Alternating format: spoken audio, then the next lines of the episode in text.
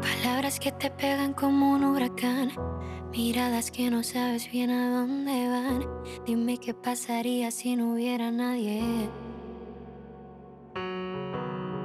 Siguiendo mi camino, yo sé a dónde voy. Sintiéndome insegura y aunque no lo soy, no ver tus intenciones me hace vulnerable. Son miles de historias que están enterradas en algún cajón. Son tantos gritos que no escucha nadie, tantas preguntas tan inevitables. ¿Cómo logramos que cuando haya un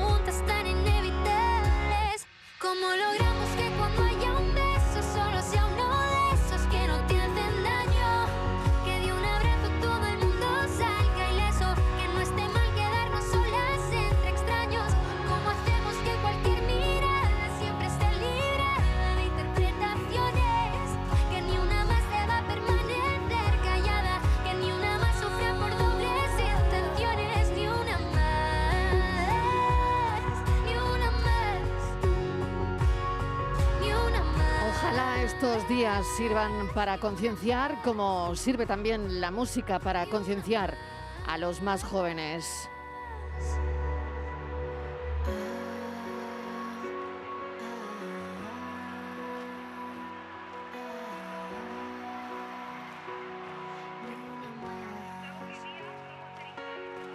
Hoy vemos en las estadísticas que las víctimas de violencia machista tenían 42 años de media y los agresores 48. 25 de noviembre, Día Internacional contra la Violencia de Género. Canal Sur Radio.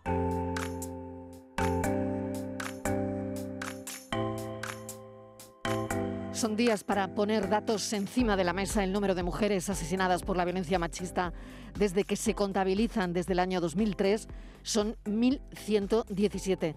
Mesa de redacción, Estíbaliz Martínez, ¿qué tal? Bienvenida. Hola Marilo, ¿qué tal? Eh, muy buenas tardes. Eh, 37 Mariló mujeres en lo que vamos de año y 5 menores. 37 mujeres han perdido la vida eh, por violencia de género. Han sido Flora, Conchi, Alicia, Mari Carmen, Maricruz, eh, Jordina, Paula, Pilar, María Soledad, Guarda, Betty, Lucía, María Teresa, Katia, Caterín, Aya, Nicoleta, Rocío, Alicia, Consuelo, África, Hasna, Johanna, María Ángeles, Inmaculada, Luisa, Amal, Antonella, Pamela, Osana, Carmen, María Pilar, Zuita, Mónica, Erika, María Isabel y otra mujer más, Mariló, que no se conoce la identidad. Todas ellas han sido mujeres que han perdido durante este año la vida a manos de su pareja o su expareja. Muchas de ellas, Mariló, de todas ellas, el 80% de ellas no habían presentado ninguna denuncia previa contra su agresor. De esas 37, 29 no habían presentado ninguna denuncia. Ocho lo habían hecho, de las cuales dos, Mariló, también la retiraron, no continuaron con todo, con todo el proceso. Una lacra, Mariló, que ha dejado más de mil mujeres muertas desde el 2003. Es el año en que empezaron a contabilizarse estos asesinatos. Cada vez que hablamos de estos asuntos o un día como hoy sirve para concienciar, es verdad que visibilizar, bueno, llevamos mucho tiempo tratando de, de hacerlo, ¿no? Y parece que el verbo se ha quedado un poco antiguo, ¿no? Porque visibilizando lo estamos haciendo desde, desde que podemos, ¿no? Pero sí, eh, probablemente se trata de, concienciar. Cada vez que les decía que abrimos eh, estos asuntos en, en la tarde, siempre o casi siempre tenemos alguna llamada de alguna oyente que nos cuenta su calvario, que nos cuenta por lo que está pasando. Así que hemos decidido que, bueno, hoy esa, esa llamada ustedes la, la pudiesen escuchar. Carmen de Sevilla. Carmen, bienvenida. Gracias por atender nuestra llamada que nos dejó un mensaje de audio y hemos querido ponernos en contacto con usted. ¿Qué tal? Hola, buenas tardes. Bueno, Carmen es madre, nos contaba en, en su mensaje de audio, es madre de una chica de 18 años que está viviendo ahora mismo un, un calvario. Cuéntenos, Carmen. Pues mi hija hace un mes o así, bueno, ella tenía una relación con un chico desde los 17 años, él tiene unos 20 cuando empezaron y, y la relación, bueno, yo no sabía ni la mitad, desde luego. Eh, la relación siguió hasta este año, este año empezaron a ir muy mal, bueno, había muchas peleas, yo veía que había muchas peleas, que cada, y cada dos por tres llegaba con ramos de flores. Y entonces yo vi que mm, hace poco ella llegó un día y venía con un ojo morado y una rodilla morada. Le pregunto qué te pasa y ella ya lo había dejado con el chico, ya llevaban dos o tres meses que no estaban juntos. Entonces él la, la llamaba por, por teléfono oculto, con el número oculto, eh, le llamaba, mm, me, me llamaba a mí, me mandaba WhatsApp a mí diciéndome por favor dile a Claudia que me llame, que, perdón, que tengo que hablar con ella, mm, en fin, muchas cosas, sí. Y, y entonces mm, el chico le eh, estaban en una discoteca juntos y el chico mm, no hacía nada más pasar por el lado de ella e insultarla, insultarla de todas las maneras posibles. Lo más bonito fue guarra. Y entonces ella cuando una amiga fue y se acercó a él y le dijo, mira, déjala ya en paz y no hablen más de ella y déjala ya, sino que te, ir fatal, pues déjala. Entonces eh, el chico le echó una copa a la chica esa en la cara, a la amiga de mi hija. Y luego eh, mi hija fue a hablar con ella, con él y la amiga, todas juntas. Y él pues, le pegó un puñetazo y una patada. Mi hija puso la pierna para que no siguiera él. Eh, y ahora en el juicio primero que hubo, porque lo detuvieron, el primer juicio que hubo, eh, mi hija de poner la pierna es como que ella mm, agredió también, digamos. Mi hija dice, mi hija dice que no, que eso fue para defenderse. Entonces, mm, mi hija tuvo un juicio que no pens yo no pensé que, yo me fui hasta trabajar, yo no pensé que eso iba a ser así. Mi hija se fue al juicio sola en el autobús, se va al juicio y ahora resulta de que él llega con su abogado, con con con testigos. Y mi hija iba solita. Cuando me llama llorando, voy corriendo para allá y me la encuentro desesperada. La, la abogada que ella tenía era de juicio. La mitad de los de los WhatsApp que ella tenía y de llamadas de, de, de las cosas de esas, ni las miró siquiera. No se las dijo ni a la jueza. Entonces él dijo que, que ella la había pegado también. Entonces se lo llevó un, un forense aparte para examinarlo y dice que no tiene ninguna nada de lesiones ninguna. Y entonces mm, mm, mi hija le, em, eh, vio que no, que no había nada, que no, que eso es mentira, que no hay lesiones. Si mi hija llega allí con un ojo morado, con una pierna morada, él reconoce encima que la ha pegado, porque ponen, no ponen una orden o algo que, que ya no sea, porque lo que pusieron fue una orden de alejamiento mutua. Yo eso no lo entiendo. Y, y, y bueno, luego mi hija me puso mensajes de, de cuando me, me puso audios de, de hablando de antes, cuando estaban con la relación, que mi hija a lo mejor a lo que sea le decía que no, y él, él le pegaba el puñetazo al, al volante del coche por no pegárselo a ella. Que eso es violencia también. Amparo Díaz es abogada, experta en violencia de género. Eh, si me permite, Carmen, Amparo está escuchando su, su relato y me gustaría que nos diera su opinión. Amparo, ¿qué tal? Bienvenida. Hola, buenas tardes. Bueno, lo que está contando Carmen es, es muy frecuente, porque a las mujeres se les dice que van a tener un montón de servicios a su favor y que van a recibir una atención muy buena en cuanto denuncien. En la práctica, es muy complicado ejercer los derechos para las mujeres víctimas de violencia de género.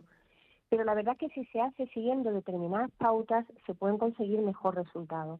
Por ejemplo, en este caso podría haber sido útil que mm, parece que lo que hizo fue una denuncia policial, por lo que entiendo, con una solicitud de orden de protección y que lo que llama de primer juicio es una comparecencia de orden de protección. Bueno, suele ser más práctico ir a un despacho especializado, hacer una denuncia muy detallada, donde no solamente se aborde el último episodio, sino la dinámica que había, porque por lo que cuenta había un ciclo de violencia con mm. reconciliaciones cíclicas y de nuevo violencia, porque no, no se pasa de nada a pegar a una persona, ¿no?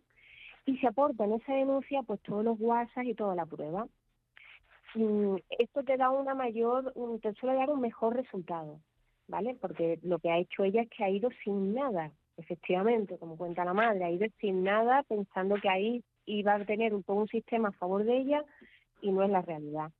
Si eh, haciéndolo por la policía directamente nos encontramos además muchas veces que luego el juicio que se adopta es un juicio muy rápido en el que no se llevan a cabo pruebas ni se preparan. que es, Amparo, lo que crees que ha pasado en este caso, ¿no? Por, lo, por el relato de Carmen, ¿no? Sí, por el relato de, de Carmen lo que se ha hecho es un abordaje muy superficial, porque en parte le estamos dando a las mujeres la idea de que basta con denunciar y que denunciando van a tener una intervención en profundidad.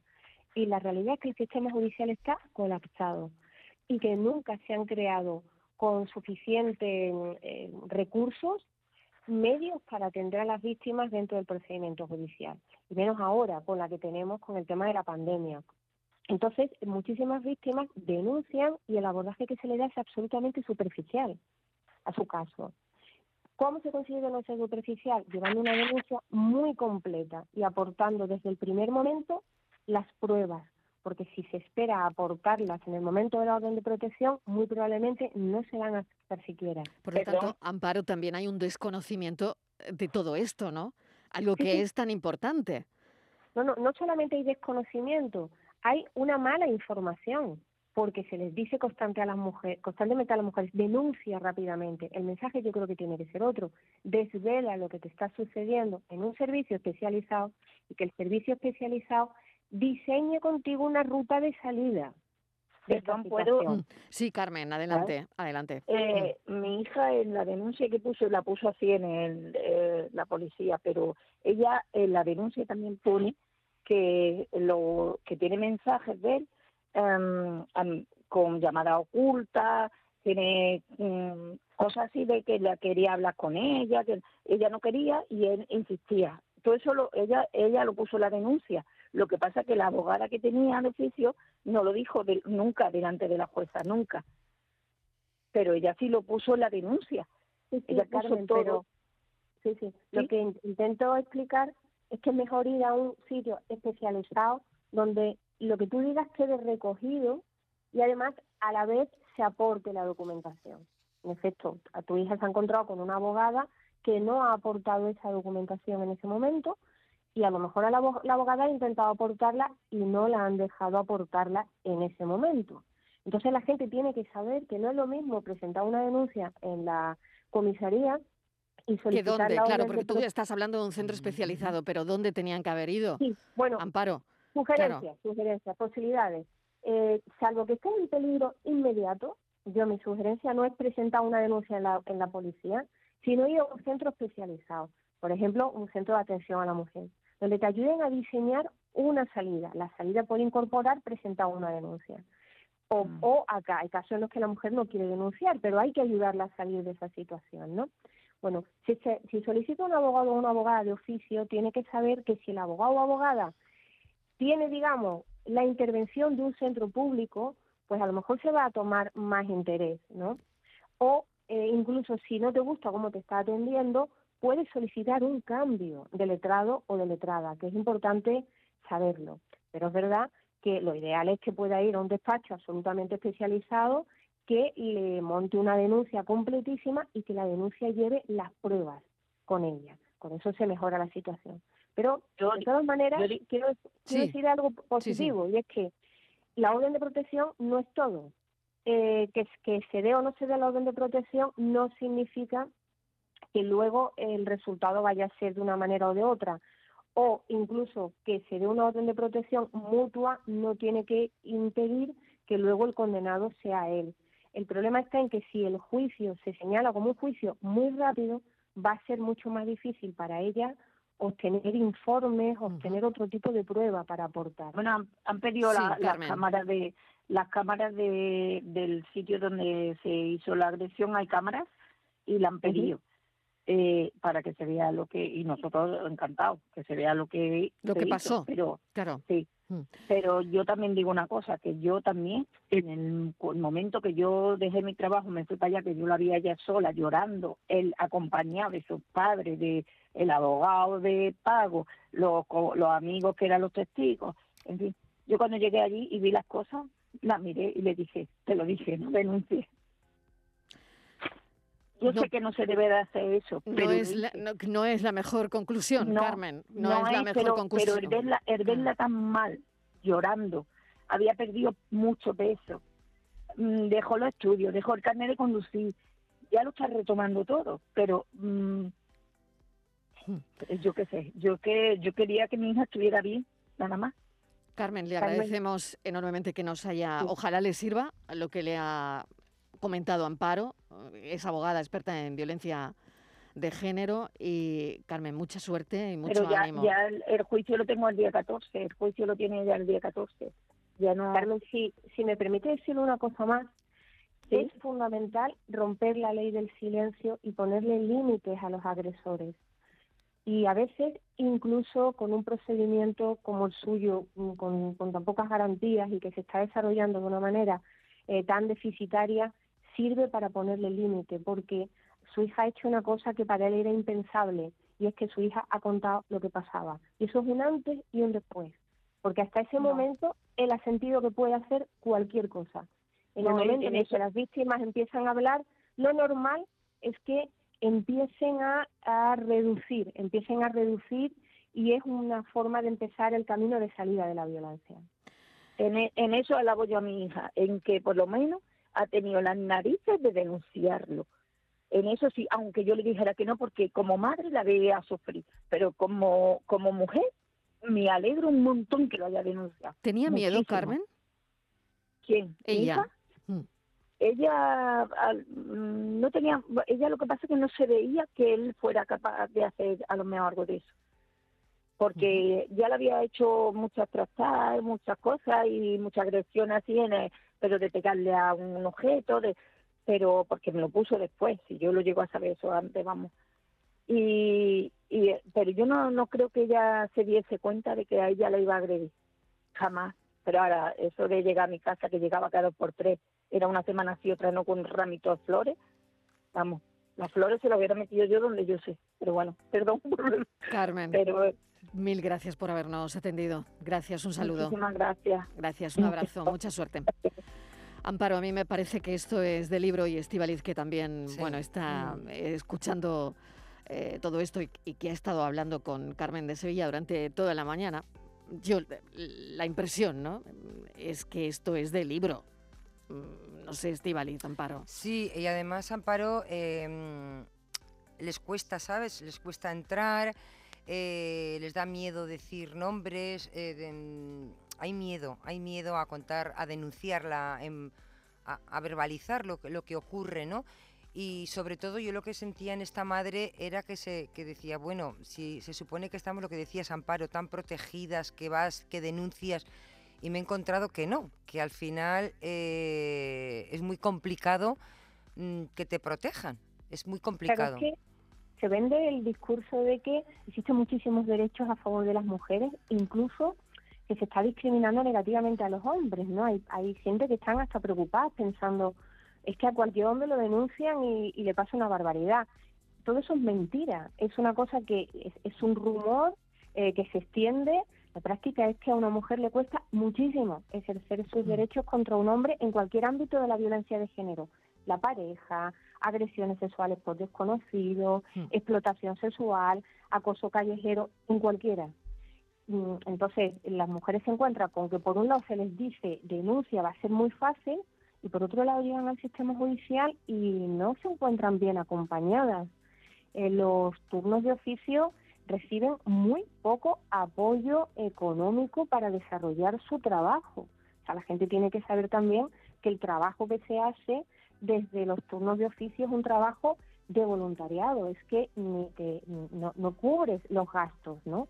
Por tanto, eso también es importante. Se nos dice que va a haber un servicio especializado, pero en una situación precaria, ¿no? Eh, los procedimientos judiciales o son súper rápidos y súper superficiales o, o lentísimos y también generan consecuencias negativas.